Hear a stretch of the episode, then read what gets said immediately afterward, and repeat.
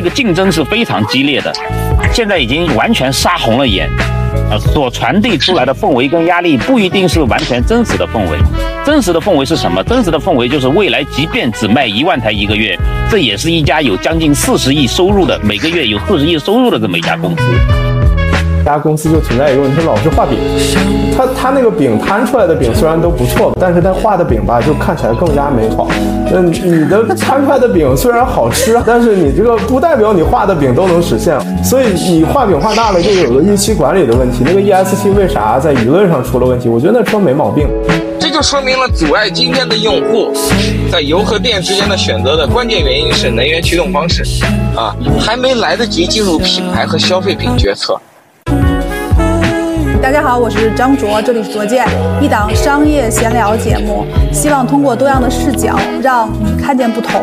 本期我们聊一下蔚来。五月二十四号，蔚来发布了新款的 ES 六，这款车的指导价格为三十六点八到四十二点六万，等于是一个旧的呃车型翻新，也是蔚来之前卖的最好的一款车型。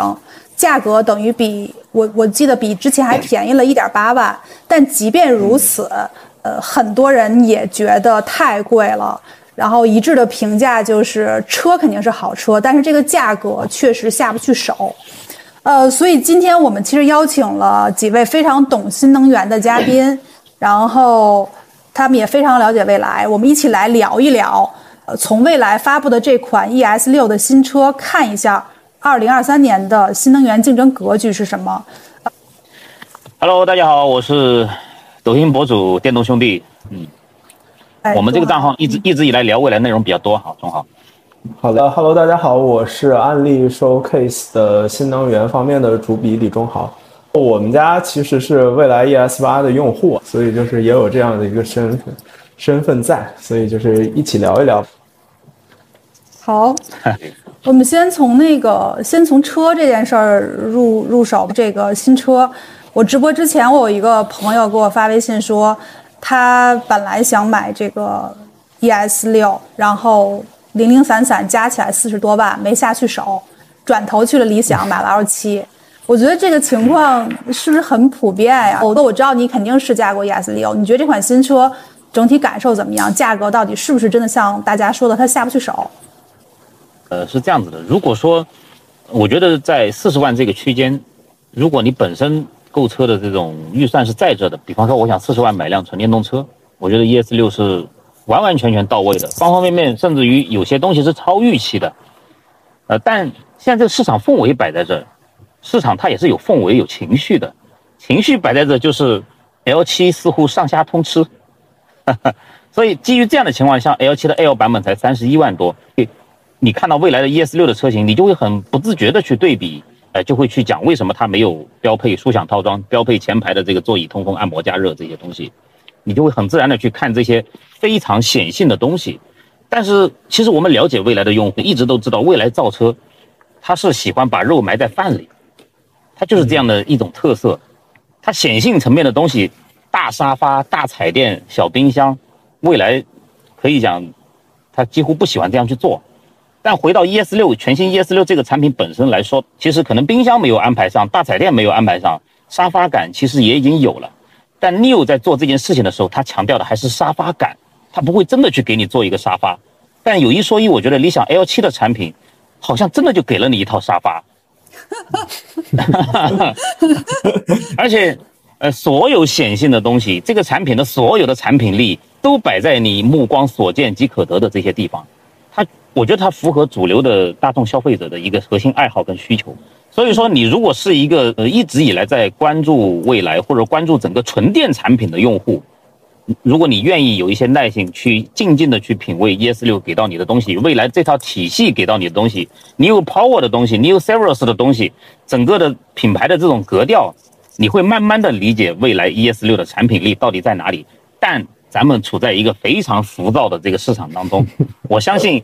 有耐性的似乎永远是少数，所以这也解释了你的朋友为什么一下子就就就转投理想 L 七去了。对他觉得理想 L 七，第一价格上他能接受，第二就是他觉得四十多万这个钱卡在他一个心理上非常别扭的一个价位，就是他比如再往上探个十万什么的就可以买宝马了。这可能，我觉得其实其实之前跟中豪也聊过，是未来的这个 ES 六的最大的一个问题是价格的问题，不是产品的问题，吧？中豪。对我特别同意。刚才羽毛哥提到呃内在的东西嘛，其实这个事儿我感受挺深的，因为我们本质上是一家这个品牌媒体，我们会关注品牌怎么在这个消费者这边去传达自己的意志。那未来其实它的最大的优势是换电，那换电这个服务，你这个体验其实往往是在你买车之后。或者你长期你可能开个至少三五百公里，你才会对换电有感知。那大沙发，比如说它的那个理想的这个车里边，你所有到能摸到的地方都是皮的，这个你坐进去你就摸到了。这个东西你完全是在营销层面，你确实是处于一个比较弱弱势的情况，这是天生的。这种内秀的这种事情，确实是不好做宣传的啊。反正我们。我们在看未来这个品牌它的传播的时候，包括它整个的在卖车这个阶段的时候，其实你是很难让大家感知到你品牌的强项的啊，这个就是非常难受。再说这个价格的问题，呃，我我记得那个老老编辑老师在那个发布会上提了一嘴，就发布会的时候他发个微博，他说啊，大家。那个老的老六车主，就 ES 六上一代的车主，其实呃不知道他们心里作何感想，因为看到 ES 六这一代它其实是便宜了。对，那其实它的价格体系，这我觉得是它价格体系的一个问题，就是未来可能确实没有特别的想好这个定价怎么在它的这个能挣到钱和保持它的这个豪华的这个所谓调性上面去做一个平衡。我觉得这个一直是特别困扰未来的一个问题。呃，这个就有一个问题，刚才那个钟豪说的很对，就是未来的它的价值换电的这套巨大的纯电的优势，还真的是用过的都说好，没用过的都觉得不靠谱，都在骂。所以这就是一个有点像一个很难逾越的鸿沟一样的一个一个东西。我们用过的人再怎么说，很多没用过的人，我们讲的是展厅场景。比方说 ES 六跟理想 L 七这两款车，我们都是 PK 展厅场景，新车的展示跟销售。其实对未来是非常吃亏的，因为我不可能把一千四百座全国的换电站给你搬到展厅去，让你看看这个是怎么回事呃，但是在展厅里，你可以感受到理想这种可以讲非常优秀的这种座舱体验啊。当你自己拿下之后，最后带着家人、老婆、孩子再去看一下车，他在屏幕上再给你放一段小猪佩奇，呃，这个客户基本上就被被拿下了。所以，所以，所以我们一直说理想是非常非常懂中国里的一个产品经理。对，就中国人就买车就两个，一个大，一个省钱，就又大又省钱。这个事情本质上其实，呃，以前这个事儿是有点矛盾的，因为你燃油小燃油机也好，越大肯定就越越消耗能源。但是这个插混就占了个便宜，一方面它有电池，你可以充电，充电之后跑个一百公里或者八十到一百公里，这个理想 L 系列都没有太大的问题。但是。你你这个充电，你就要去占充电桩啊，所以很多的呃纯电车主特对这个理想意意见很大，就觉得你一油车，你一插混的车，你这个怎么老占我的充电桩？因为充电桩本来现在就算稀缺资源，所以这也是大家特别诟病它的一个地方。但是车主无所谓，我能省钱就行呗，就是一个很简单的逻辑。那理想理想他就占了，对他强调一个观点。到时候打断一下，他他强调一个观点，就是买增程的车一定要配合一个加充桩，因为它的续航比较短，纯电续航。因为前两天我一直作为一个深度的蔚来用户，我有两台蔚来，前两天我拿着一台理想 L7 开了大概三四天的时间，啊，对于我来讲，我就觉得这个车的纯电续航确实有点太短。因为我已经习惯了这套换电体系，呃，因为是借来的车，我我们家小区那个门禁又进不去，就会导致我的家充桩充不了这台车，那么我就要去社会化的地方去充电，去专用的场站里面去充电。那对于我来讲，呃，增程式的充电你还要单独占用一段，因为你充电人是不能离开的，增程充电就没事就别离开了，它充的它电池小，一会儿就充满了，充满了之后你就得把车赶紧开走，你不能老在那占位。所以对于我来讲，每天就单独的还要安排一笔充电的时间。其实我从纯电回到增程，我觉得我是很费劲的。那次好像羽毛哥也在。其实理想的 L 系列抢的一开始并不是所谓 BBA 的市场，它抢的是那个汉兰达的用户。对，这是这些人的置换需求。对于对于买原来买想买汉兰达的这这波这个买车的消费者来说，他们就是想要一个可能是七座。后老婆孩子三四个人，可能五六个人，然后加上岳父岳母七个人，这么一个呃家庭场景的一个用车。原来丰田就是省油或者就是便宜大碗的车，然后还加价。但是现在 L 七包括整个 L 系列能够在这个价位提供给他一个啊更有性价比的选项，那我觉得对于他们来说就是非常核心的了。但是说白了，就像刚才这个呃我我们直播间里的朋友说的，就同价会有就会有竞争。你说实话，现在三十到四十万这个区间啊，竞品是太多了，纯电就一大堆，插混也一大堆，所以就是这些车，你不管你自己怎么说自己的定位，你实际上就是同一批在竞争的。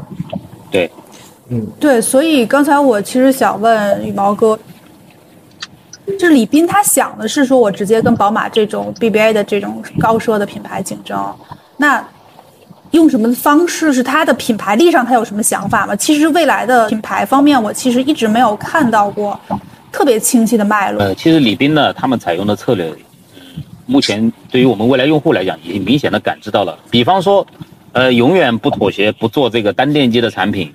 比方说，在全国的 CBD 地方建一些特别棒的牛屋，就是把整个的品牌形象给它展示的非常好。当然，包括未来的这套服务体系，这也是他去打奔驰、宝马的一套一套方法论。比方说，他一直不愿意去做二十几万的，用未来这个 logo 去做二十几万的产品。其实很多用户也好，都跟都跟他们提过，要不要在 ET 五产品上做一个两驱的这个减配的一一款入门级的产品，把价格拉到二十几万区间。那样似乎一下子就能拉升这个销量，就没有没有什么可以去困扰烦恼的。但李斌可能还他不会这样去做，他不仅仅要追求要紧贴这个奔驰、宝马的这个价位。其实奔驰、宝马我们知道现在都有二十几万的产品，对不对？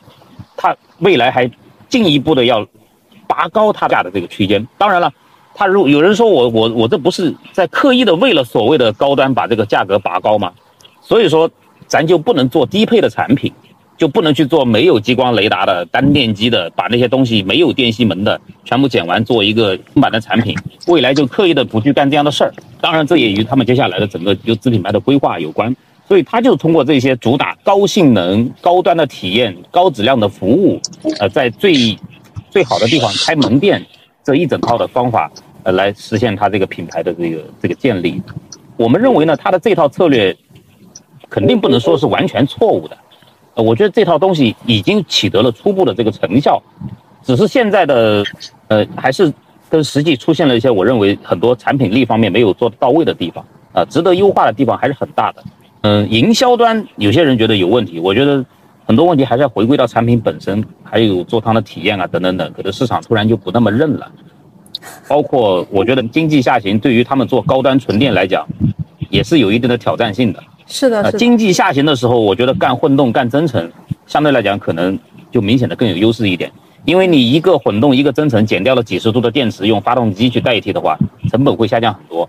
咱们这个车在市场上卖，每便宜五万，你赢得的受众面都增大了一一个整个的圈层。现在最本质的问题是纯电动车这个技术形态不那么好使。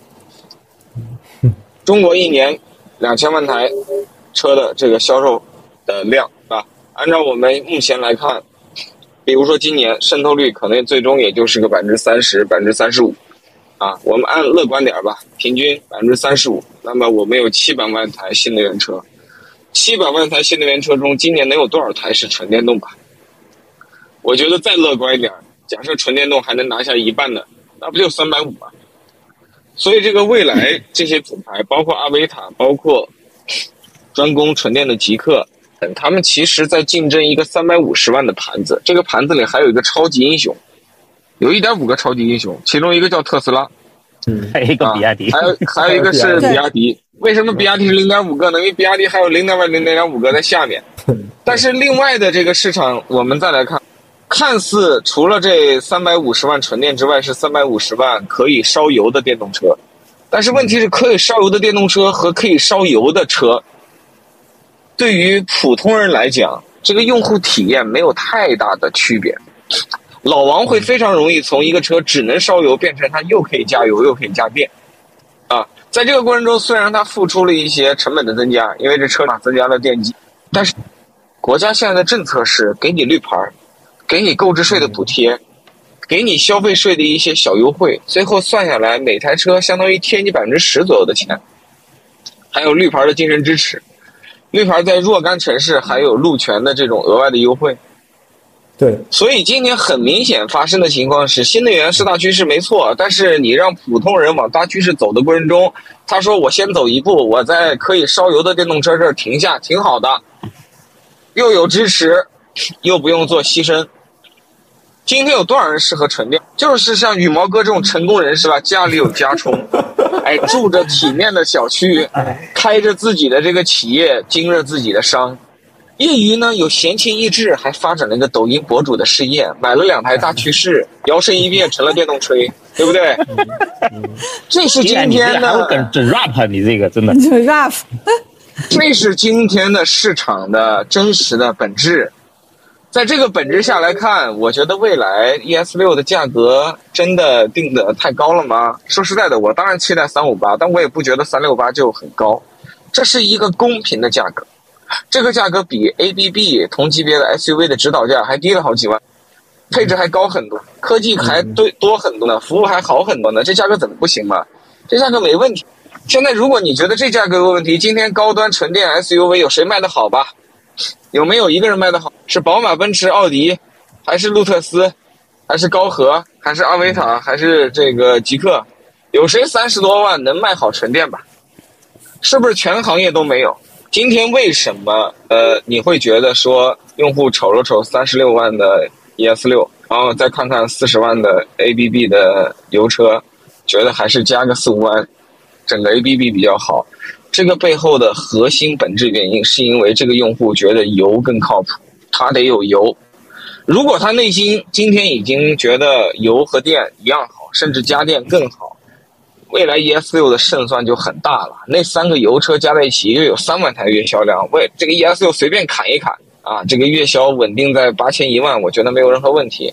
今天为什么 ES 六不一定能够打得动？我认为还是电的问题。不信就看 i 三和 i 叉三，呃，sorry，还有呃，sorry，对，这是最最明显的例子。这个 i 三难道是一台比三系 更糟糕的车吗？i 三是一台跟三系一模一样好的车。i 叉三是一台跟它的燃油版的叉三一模一样好的车，为啥就只卖得动它的油车兄弟版本的这个三分之一到四分之一的量呢？而且是在价格更低的情况下，而且是在 BOM 成本明显更高的情况下，这就说明了阻碍今天的用户在油和电之间的选择的关键原因是能源驱动方式，还没来得及进入品牌和消费品决策。因为我就是还是在观望，我希望这个产品能够进化的更好一点，然后我再去去决策。我现在是这样的一个一个一个心态，我觉得我的心态肯定是很多人的心态。嗯，对啊，正因为你的心态是典型的心态，我们才会发现，在这样一个消费场景里面，根本不是几万块钱的价差问题，也不是品牌的选择问题，真正的拦路虎首先是家电的问题。如果今天的 ET 五和 ES 六整成增程式，就算价格不变，我觉得都会卖的好很多。对，真插混增程，油箱的重要性，关键增程啥？这是今天我国的产业政策和真实的用户需求共同交织出来的一个现状。全世界就没有我们这样补贴可以烧油的电动车的，因为我们把它定义为新能源啊。德国已经不把它定义为新能源了。呃，是欧洲非常，它又能烧油又能烧电，然后它还是新能源，它占尽政策的红利，拿尽补贴的支持，左边可以加。这个十万个加油站，右边可以插五百个公共桩。对，我觉得这个特别好啊！我觉得这个观点特别好，就我特别认同。我觉得就理想就是算账呗，他现在就算明白了，我就吃这个红利期，我就把这个事儿，把这个红利吃尽，吃尽了之后干嘛再说？就所以，我我比如说今天啊，今天我我假设说今天理想一个月能卖五五六万辆，我也依然不看好这个品牌五年之后还是特别领先的。就我觉得不行，因为五年之后它肯定补贴推坡了，今年或者明年补贴可能就再推坡了。那嗯，咱们现在已经不展望，你这个市场的内卷程度已经容不得我们先考虑五年以后的事儿了。今今天刚刚我刚才在群里大家分享了一下五月份的一个一个一个数据吧，嗯，今年的这个出车量，现在我们可以看一下，呃，反正未来还是往下滑了，然后理想卖的依旧很好，几位怎么看？对嗯，但是我我自己觉得啊，这个理想只要这一波沉了以后，在我心中可能过了今年，理想就是一个老势力了，我就会把它当做老势力来看待啊。我也实话实说，最近有一个很大的公募基金找我去做闭门分享啊，他问我可能在中国哪些企业目前来看在新能源是上岸了的，我的看法就是第一名吉，呃，理想我可以给他零点五票啊，当然上汽我认为也差不多，呃。可以入围吧，因为上汽它国内虽然电动车没有搞特别好，但它在海外做的特别棒。我觉得这也是支撑它能走到下一个时代的关键。我觉得甭管油车电车，大家都是开企业的，开企业的关键是可持续的挣钱，可持续的发展用户。而且我并不认为中国的能源环境和基础设施会发生。巨大的变化，因为这玩意儿不是手抓，你手机电不够了，我们只需发展一个行业叫移动充电宝啊。移动充电宝整好了以后，大家对手机用电的焦虑就进一步的这个下降了，极大的又巩固了这个智能手机的这个普及。再说了，这个插头到处都是，但是电真的不是这样。而且我走到了那个欧洲去看演绎，欧洲是一个发达。样大国那边的很多老百姓的收入还是挺高的，很多的国家也挺富有的啊。即使在这种情况下，电动车的这个基础设施对他们来讲也非常困难啊。我就给他举一个微观例子吧。我最近跑到那个三四线城市调研，一站是去了羽毛哥的常州，另外一站我去了湖北的十堰。我在实验的时候去了一个当地的一个市区的一个很新的小区，这个小区目测只有五年的房龄。然后我去了他们的地下车位，他们地下车位密密麻麻的车位当中就没有两三个。这个充电桩，我就问他们这个比亚迪海豹的车主，为什么你这充电桩这么少？他说，因为要去申请，物业的阻挠力度很大。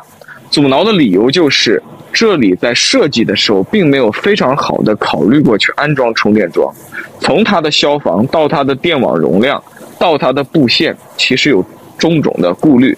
今天勉强给你装上了。但是可能也就是这些早鸟能享受这个红利，后面的用户就很难了。那我想说，这个房子啊，五六年历史的一个住宅，这边住着也许八百户、上千户。那么除了五六十户啊，八八九十户早鸟享受了这个充电桩，后面的人还能装上充电桩吗？如果后面的人他就从此装不上加充桩了，他开纯电动车体验就会大打折扣。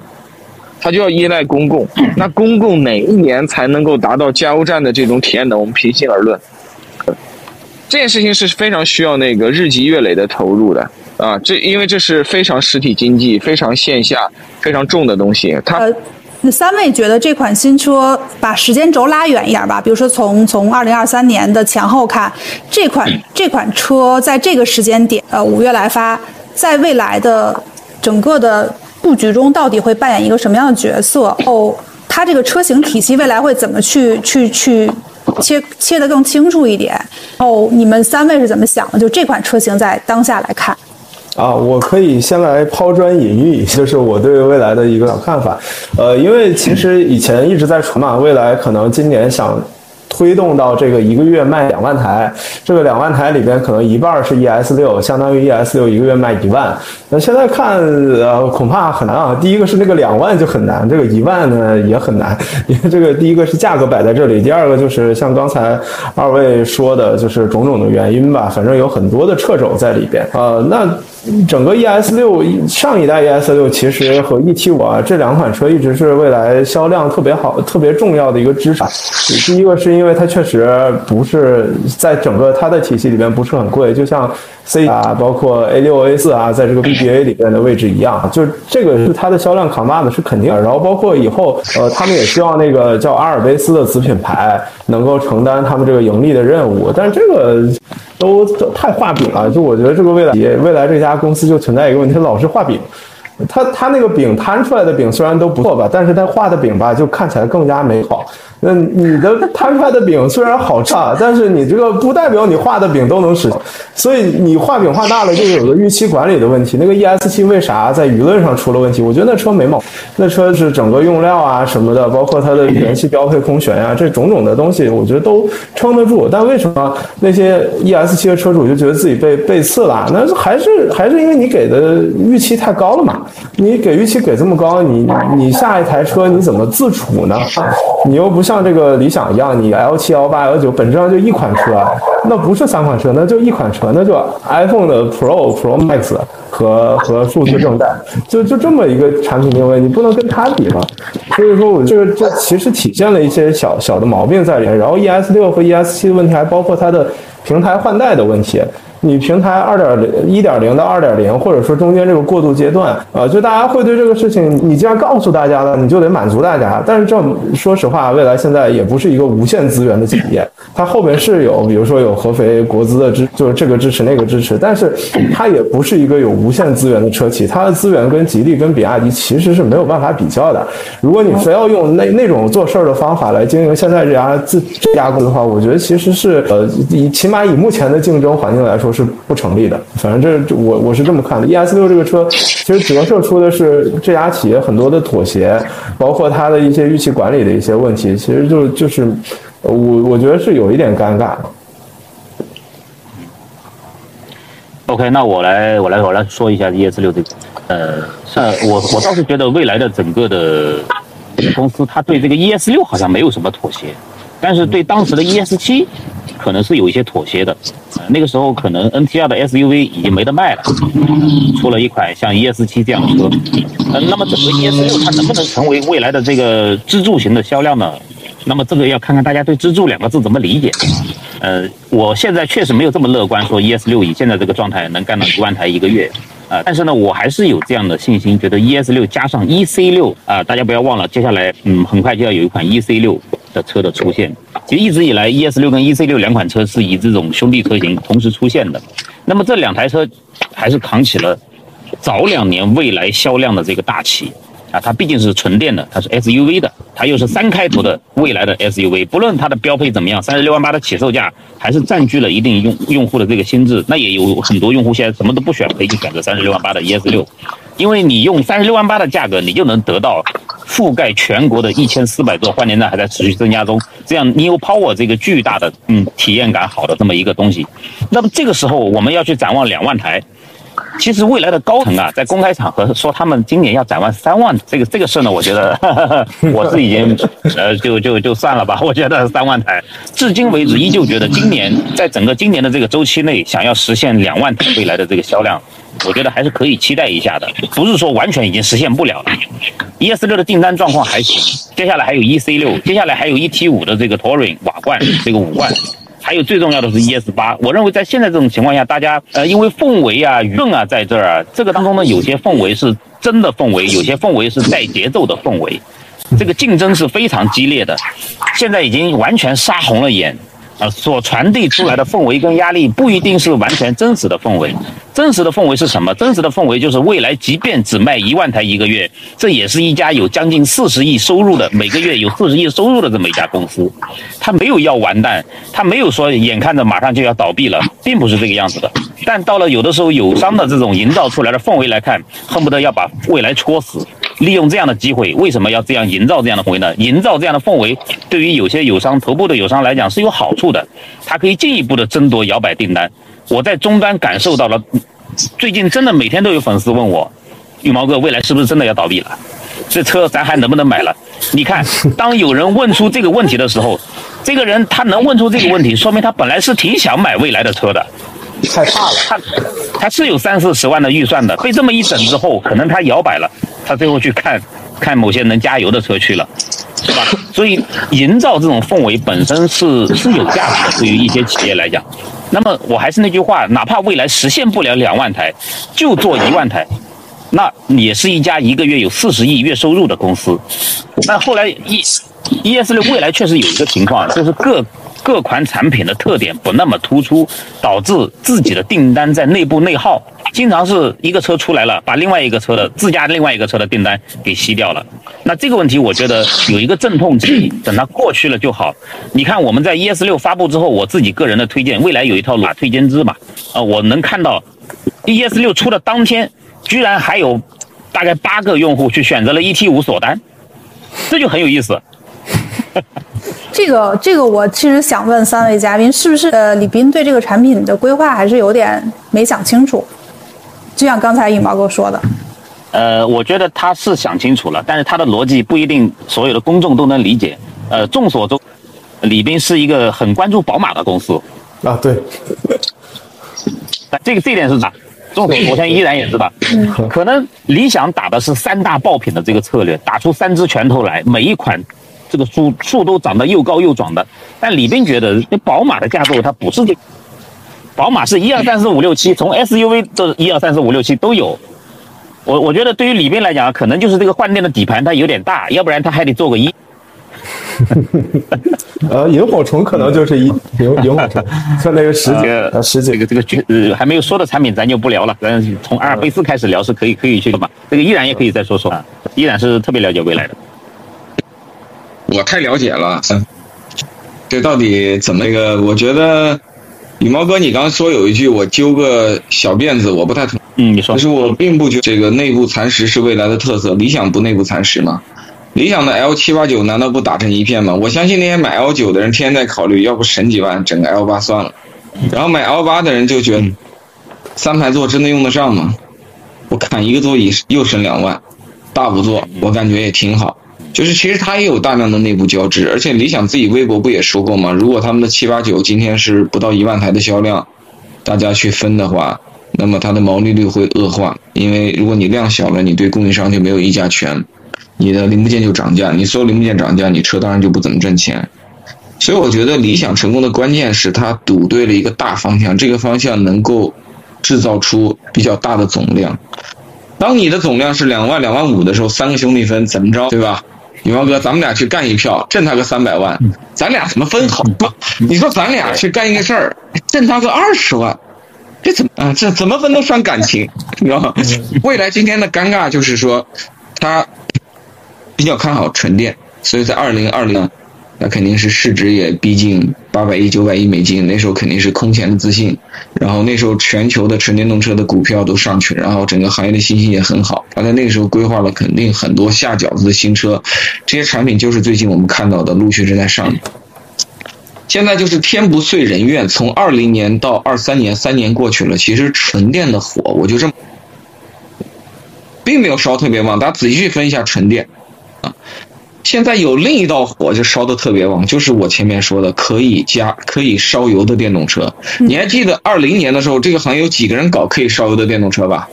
啊，现在新势力就理想一家，对，老势力里面，呃呃，比亚迪搞得比较凶，其他的人就是稍微搞一点点小打小闹。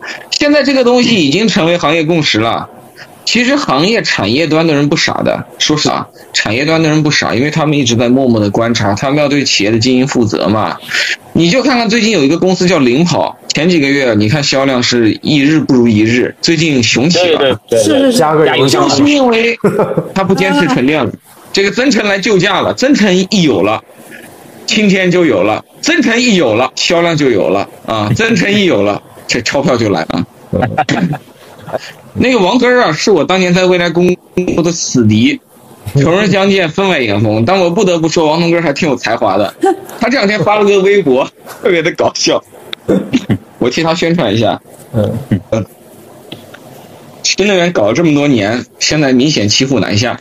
现在呢，有一件事情特别好，能让这个老虎下一下山，就是呢，我们重新定义了内燃机。我们把内燃机定义为增程器，发哎，电机增程器啊，这个段子，属于这个段子前两天我也看过。哎，他说为了把这个这个故事讲得更，得重新定义这个燃油以后叫增程剂啊，或者叫新能源添加剂啊，以后是增程器配增程剂，我们就走向了新能源。这个段子特嗯特别的讽刺，就是今天我们真的还在真心实意的走向那个电动化的未来嘛？我支持了这么多年纯电动车，我买了这么多年的电动车，我现在看着这个政策对纯电跟可以烧油的这种电动车几乎是对等的支持，我是不太能接受的，从情感上。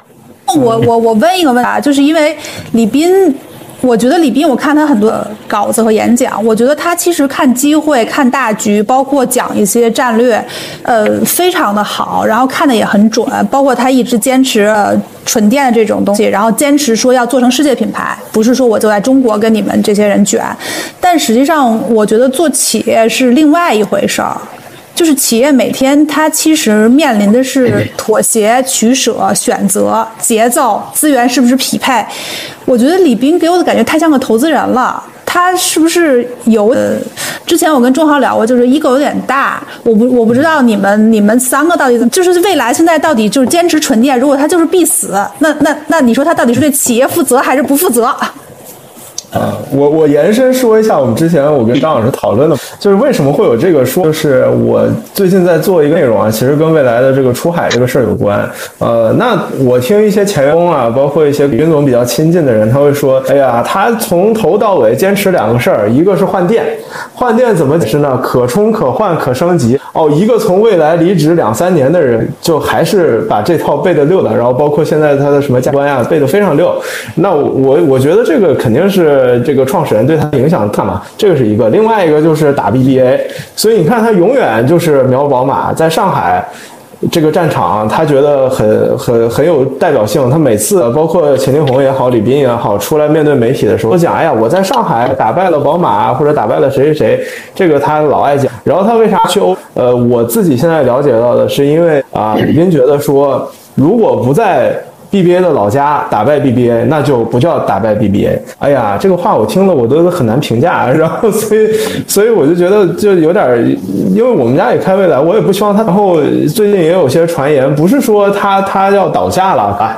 就被收购了，然后就反正就各种这种乱七八糟的传言都出来了，就是这个是我跟张老师之间讨论出来的一些基础，所以这个时候会得出来他 ego 比较大，可能他看他太不算账了，跟理想理想太算账了，他太不算账了。那你现在这个市场格局下面你太不算账了，是不是一个问题？其实这就是我们讨论的一个核心。嗯，我来，呃，首先我看这个问题，李斌他的这个步子有没有大？这个。格局宏观是不是有点搞的事情搞得太大？这个待会儿再说。我先说一个我自己最直观的感受，我觉得未来干纯电、该换电，肯定是对的。原因非常简单，就是我们回到产品上来讲，因为我这个 ES 八我用车多啊，我是二十二万公里的一个用车体验了，我就靠着换电走了二十二万公里路，这是实打实的里程数堆积起来的。对于我自己而言，我会再掉过头去买增程的任何会烧油的那个玩意儿吗？可能除了牛马冰劳九幺幺保时捷那些东西可怕，但是作为一个正常的通勤代步工具啊，我是绝对不可能再回到任何燃油的这个世界里面去了。嗯，同样的，我们也有大量的用户，他是这样的：从燃油过渡向新能源的过程当中，他可能会一只脚踏在插混的这个船上，单法，这是个单向法。回到当他从燃油到混动之后，他绝对回不去纯油了。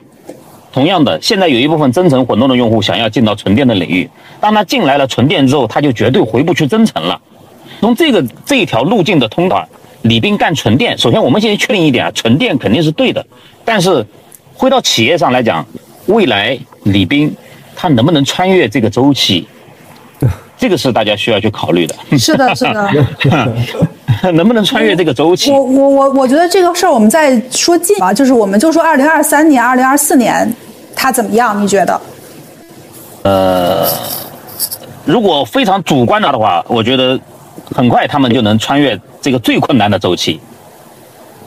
很快他们就能穿越这个最困难的周期。就是我经常跟我们的网友去聊，我觉得未来在宏宏观的层面，就是他经常做一些宏大叙事的事情，特别的宏大。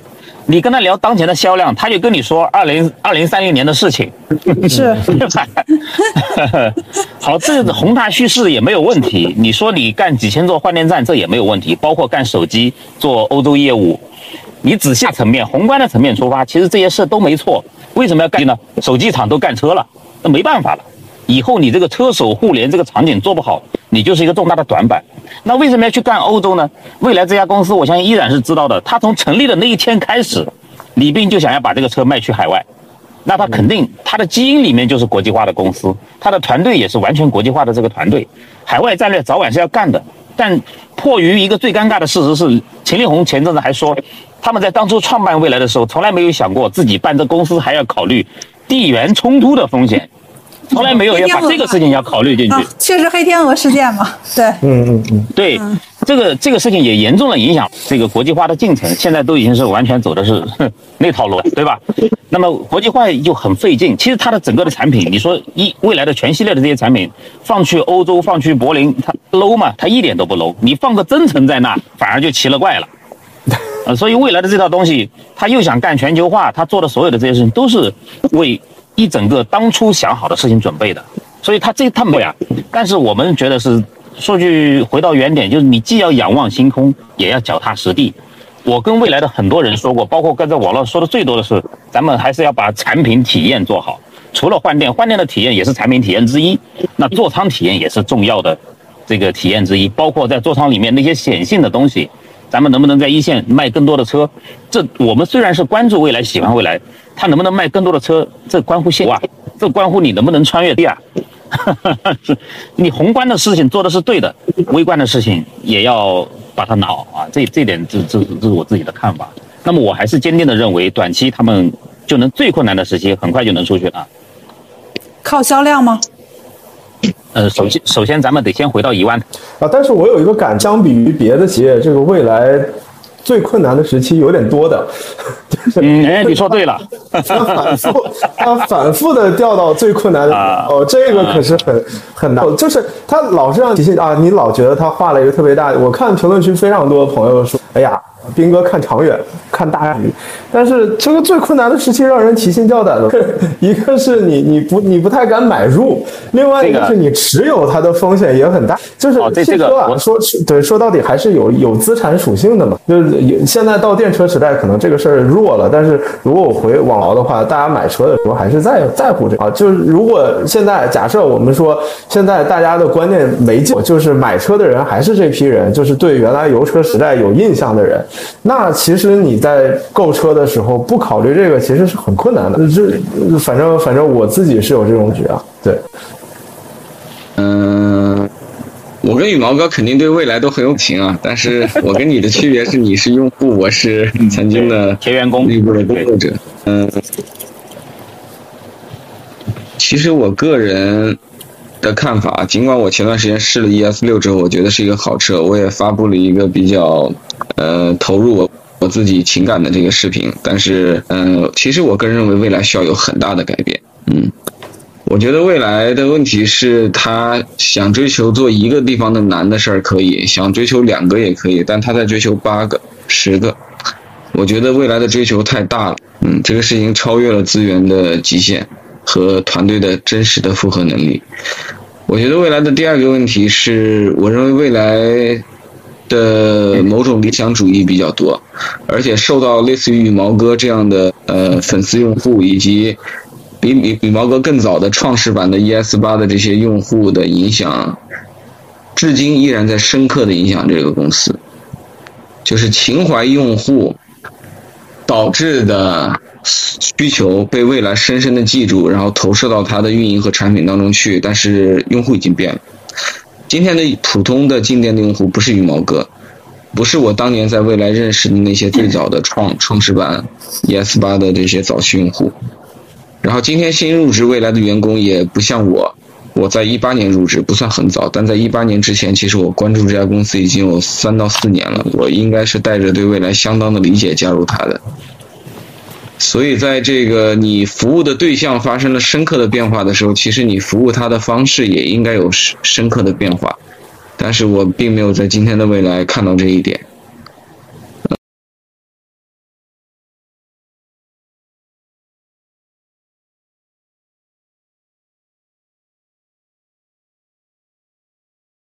实际上，在我看来，我想给大家举一个例子，是汽车行业历史上的经典案例啊，因为我还。比较年轻啊，我不记得太老太早的案例，但是大概在十五年或者是十七年前，这个美国的福特集团推出了一个战略，叫做 One Ford 啊，大概是在零八年前后吧。One Ford 这个战略呢，它呃很简单，就是把福特的一些投资的控股的一些品牌。和一些做了也效果不太好的业务给甩掉。所以在这个战略实施的过程中，他们减持了马自达的股份，从对马自达拥有低影响力变成了没有影响力。他们把沃尔沃卖给了一家中国的公司，那家公司的老板姓李。然后呢，他们还干了一些其他的瘦身的活。然后这些事情导致了在二零零八年真正的金融危机来到的时候，汽车行业危机来到的时候，美国本土的另外两家都崩溃了，福特接近崩溃，但没有亏啊，他没有像通用那样破产。然后呢，他其实当时把所有的资源收回了一个公司，就是 Ford Ford 主品牌福特。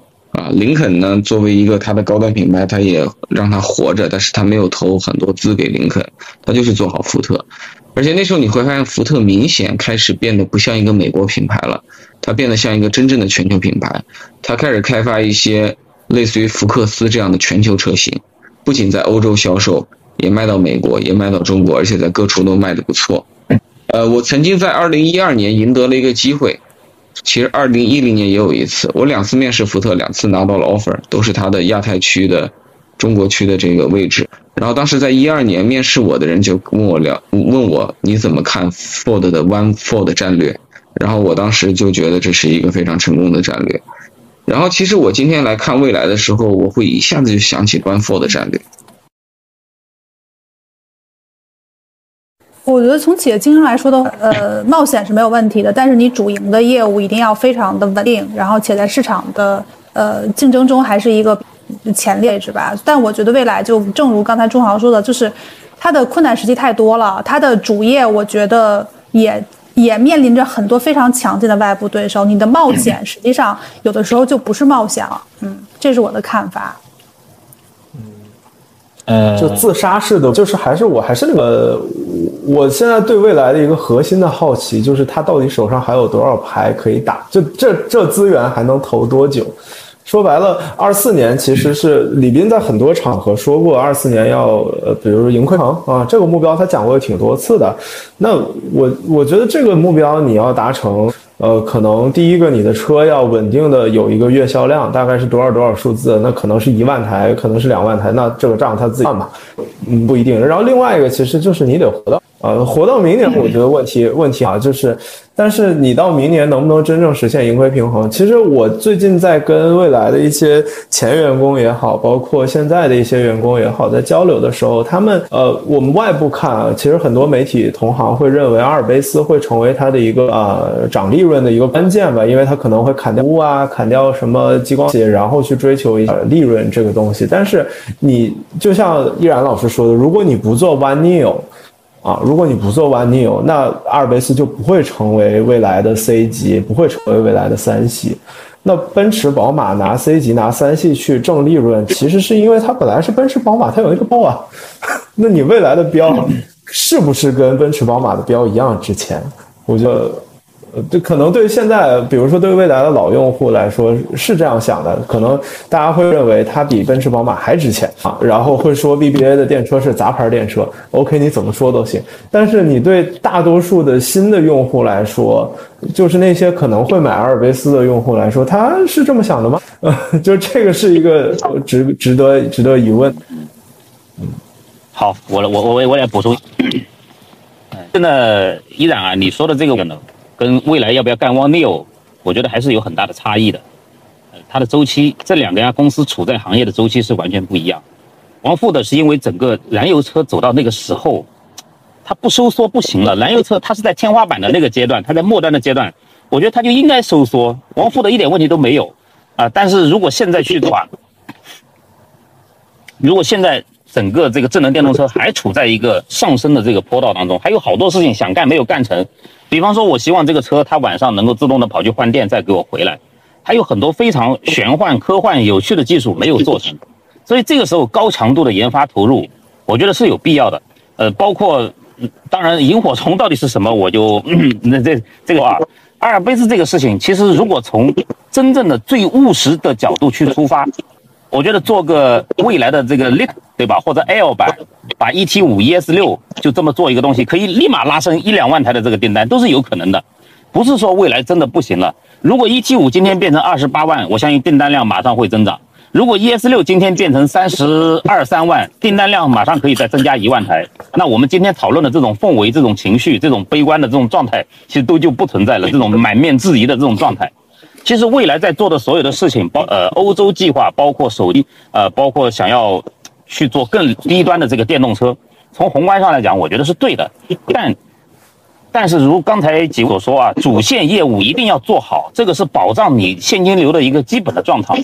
举个举个很现实的例子吧，我觉得 ES 七这款车，就是完全有机会可以把它做到一个月三台的这个这这么一个产品，在产品力上面，我还是想回到产品力本身而言啊，包括你是想对标叉五 L 的，我这个人还是比较一切喜欢从产品出啊。所以 ES7 这样的定义的产品出都出来了，为什么没有把它的体验做透？为没有没为什么没有把它的这个产品力做到？我五十万在展厅就想让人把它带回家啊！其实五十万的预算，五十万的市场都是在的。宝马 X5L 现在一个月还在卖五六千台，五到七千台之间去波动，这个市场是在的。五十万买车的人不是说瞬间因为经济不行就没有了，只是你 New 的这款车没有能够把别人一下子有一个抓手把它拿下。呃，那这个时候你到底是想引领，还是想跟用户抬杠？你品牌有没有这样的底蕴去引领用户？这就是需需要思考的。咱要不要在一些一些小的事情上、一些细节上去做一些妥协？宏观层面，我觉得他想干手机，他想干欧洲，好吧？那这个其实也没有问题啊。你一个品牌正在初始的状态，刚才钟豪也说了，你别，但是你别搞了半天，你说你这个现金流续不上了，是的，资本市场也续不续不上钱了。那这个就超出了你整个能力的极限，而这个基本盘其实未来在，其实高端纯电领域也没有多么可怕了，只要能稳定到两万台一个月，其实这个是这个故事就又讲通了。我们今天交流的氛围就又变了。所有有价值的讨论都是把时间线拉长嘛，就是你你你你看中局看今天，或者你从历史看今天，从过去。呃，传统的汽车行业里面的很多的呃一些兴衰啊，来看今天。所以其实我今天也很想问问两位，就是如果我们用把这个中局的角度去看二零二三年的新能源车，呃，今年会发生哪些非常需要我们关注的一些变化趋势？哪家呃新能源车企或者传统车企的一些举动值得我们关注啊？包括刚才依然也在说，有些人上岸了，有些人没上岸，这些东西都是怎么来在在今年来评估的？嗯，对，我觉得我们解那个现在市场的这个呃情况，到底是百花百花争鸣，还是这个市场走向非常残酷的淘汰跟随？现在很明显是风空月嘛。首先啊，中国的汽车市场的消费能力现在并不强，我们的消费巅峰期好像是一七年，在那之后，中国汽车每年的新车销售台数。就一直没有再达到过巅峰期的水平。如果我们看看今天的实体经济、人口、房地产等等因素，我们已经不用幻想，在未来几年还能够达到那个数字了。就一年两千万台踏步，在原地踏步的这个市场下，现在中国可以统计的电动车品牌应该五十个以上，啊，燃油车品牌也有一堆。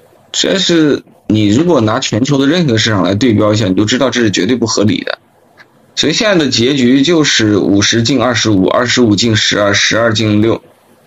我认为这就是现在真正在发生的事情。所以我们可以谈大趋势，可以谈终局，但是谁来演绎大趋势和终局呢？是那个活下来的人去演绎。这个这个孙中山先生也没把他的三民主义执行，对吧？中山先生后来去干别的事情了。嗯，袁总统先接力干了一段。这个就是我认为历史上给我们的这个启迪，所以我觉得这两年的关键是，你得让用户信任你，你得让投资人信任你，你得让产业合作伙伴信任你，你是那个在未来有资格代表中国品牌拥抱那个未来的人，那你怎么让大你呢？你得赶快把市场份额搞进去，所以我认为现在应该尽一切可能去抓。今天你就能看到的东西，现在布局太五年后、五六年后的东西，我认为是非常、非常、非常危。呃，有咨询公司预测，二零二六年全球销售的电动车中有百分之五十来自中国。那很多人认为这个就是这五年汽车行业中非常大的变局，而这个变局其实还有一个变局就是特斯拉嘛，看特斯拉怎么去创新。然后我其实非常的想问三位，在这个油转电的这么一个转换的周期里面，呃，你们觉得中国新能源车的核心的竞争力将会是哪儿？自己说吧。嗯，就是全球的各个国家的新能源的竞争力呗，是吧？嗯。呃，我觉得竞争力最强的应该还是看中国、欧洲和美国这三个地方。呃，韩国也值得议一下。我觉得日本车在这个赛道应该是要属于割地赔款那种了，肯定要让出很多的份额。我觉得美能源、新能源说来说去还是车。今天我们一开始认为它是。重点是电，后来认为重点是质，但最终我认为重点还是回归到这个车本身，啊，只要你把重点回归到的话呢，我觉得总体来讲，到局的话拼的其实是这个，一个是汽车工业的能力，还有一个很大程度上拼的是你本本本土的啊，谁有最大的本土市场，谁能够拥有一个更健康的大本营。从这个角度来讲，我觉得中国、欧盟和美国都还是很有实力的玩家。然后美国人的长处在于软件系统、尖端芯片，这两个东西就跟智能手机和电脑一模一样，他们目前还拥有很强的统治力。呃，然后此外，特斯拉也显然是一个明星的先发公司。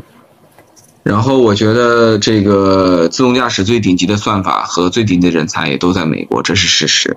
我接触的每一个自动驾驶科技公司，他们的 HR 跟我交流的是说啊，我在硅谷找人，在硅谷找人，那为什么在人呢？对吧？为什么一找这个这个带头人物就要从从这个欧洲？我觉得他们的优势是，呃，全世界目前文化沉淀和保存最好，对文化的经营变现能力最强的就是欧啊。所以虽然美国的科技更领先，中国的制造效率更高，啊，日本人造的东西可能品质更好，但是欧洲人总能搞出高端的东西。不管是衣服、鞋子、包包，这个优势我目前没有看到很明显的松动的迹象，因为在欧洲人心中，美国人更有钱，但没文化。然后亚洲对于全球的实际的经济体上来讲，虽然中国有五千年的文明，但亚洲在全球被称为新兴市场、新兴的经济区域啊，人口比较稠密。比较呃呃经济上还挺厉害的，但大家并不认为这里是全球文化上的制高点，所以中日韩其实都很难在高端品牌上有特别大的集体建树。这块我觉得还是欧洲占演占占据一个比较明显的是上坡啊。什么时候你看到说我们都不去卢浮宫旅游了，都不去嗯比萨看斜塔，都不去佛罗伦萨看那些呃文艺复兴的作品？啊，这个都对欧洲的这些东西没兴趣了，咱都对中国的东西感兴趣。全世界游客都来看咱们，我觉得那天咱们能做 LV、GUCCI、Prada，还有我们的法拉利和兰博基尼啊，我觉得这个事情目前还没有看到。你看，我们也不去美国看这些东西，所以美国也没有法拉利、兰博基尼啊，这些东西也也不在美。然后我觉得中国的优势很简单，我们能搞出高性价比的车，最高的制造效率。最大的产业规模，最高的性价比，我们应该首先把这些车卖到亚非拉的发展中国家兄弟去，还是走那个路，农村包围城市，团结发展中国家的阶级兄弟们，全世界什么什么阶级联合啊，一起把中国新能源车做大做强。嗯，这是比较现实。OK，这个我我简单总结一下吧。我的视野没有这个依然站的这么低端，这么这么这么这么的高啊。第一个，我觉得完全同意日系车从这个新能源的这一轮内卷当中第一 out，这个我我非常确定这件事情。那这个整个的管理架构还是非常僵化的，对于产品的这种感知度，他们到今天为止可能想不明白为什么要卷高性能，啊，为什么要要做这个智能座舱？智能座舱为什么要做成今天这个样子？再往后的话，咱们国产车企可能已经在把类 Chat GPT 类的东西给它装到这个智能车机里面去。日本人可能还刚刚才开始卷这个语音助手，嗯，也有完整的、非常完整的供应链，像科大讯飞这样的隐藏在背后的这种供应链公司。那所以我觉得我们整个的产业链单的这种完整度，现在还是一些这个制约在一些核心的东西上。随着时间的推移，可能。当然，这个我看这个中美之间的这两国的关系也是非常重要的，能不能还让我们继续这样发育下去？呃，这一点也是非常重要的。如果这一块不出特别问题的话，给到我们就目前这种被压肩的话，我们的基础产业还会继续去发展。嗯，那么关于高端车这一块呢，依然刚才去讲的欧洲的这种积累，那你要跟它比积累的话，在近视，我们永远都比不过他们。但在成立的话，换道重跑，这到底是不是一个机会，能不能干成，这个现在还是没有办法预知的。但是依然有一点讲的很觉得，就是 PK 最大的市场单体市场，那我们一定赢。我举个例子，以后做自动驾驶，那就我是指将来的自动驾驶，不是说现在的事啊。那以后的自动驾驶，大家最终转了 BEV 后，转了这个，最终还是要回到这个单车智能上面去。我相信能适合中国路况的单车智能，它一定是能够向下兼容去去美国的，去北美的。因为我们的交通路况，我们的样本是最为丰富的，我们我们也有可能不是最顶尖的程序员，但可能拥有最大量的程序员。我们也有我们的发展路径跟策略 啊。所以说，关于软件系统的优化学习，我觉得我们完全是有机会的。所以，综上所述，得出一个结论。全球电动车最大的机会，我认为还是在我们这，我们完全有这种可能性，在这一轮的变革当中冲出一些真正意义上顶流的公司，呃，是不带增程器的那种公司。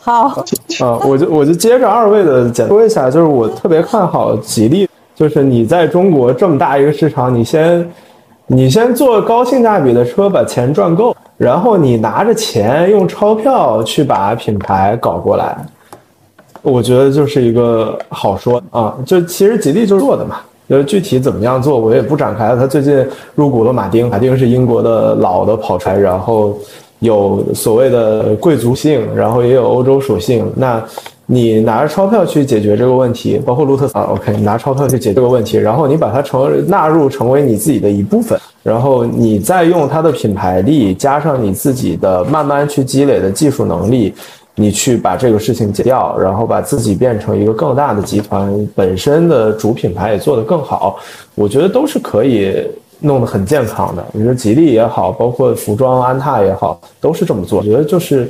是一个很有希望是吧？但是你要说像羽毛哥说的，能不能跑出一个中国的，从我们 BEV 时代跑出一个全新的领先世界的品牌？我这事儿是有赌的成分的。嗯，第一个，嗯，就是你有没有那么多资源？第二，你有没有那么长时间呢？就我看刚才有人说，呃，奔驰啊、宝马呀，是一百年、几十年、大几十年的时间才把那个标搞出来这个价值，那。我们中国，如果你想做一个这样的一个品牌，当然现在信息化程度很高，很多很多东西加速嘛。但但我觉得有的东西确实还是积累出来啊，这是我的一个基本看法。我看好中国车企在世界有越来越重要的位牌，中国原生的品牌能不能在世界有一个自己的位置？我觉得这个事儿还要看啊。现阶段我们没没有特别好的判断。对。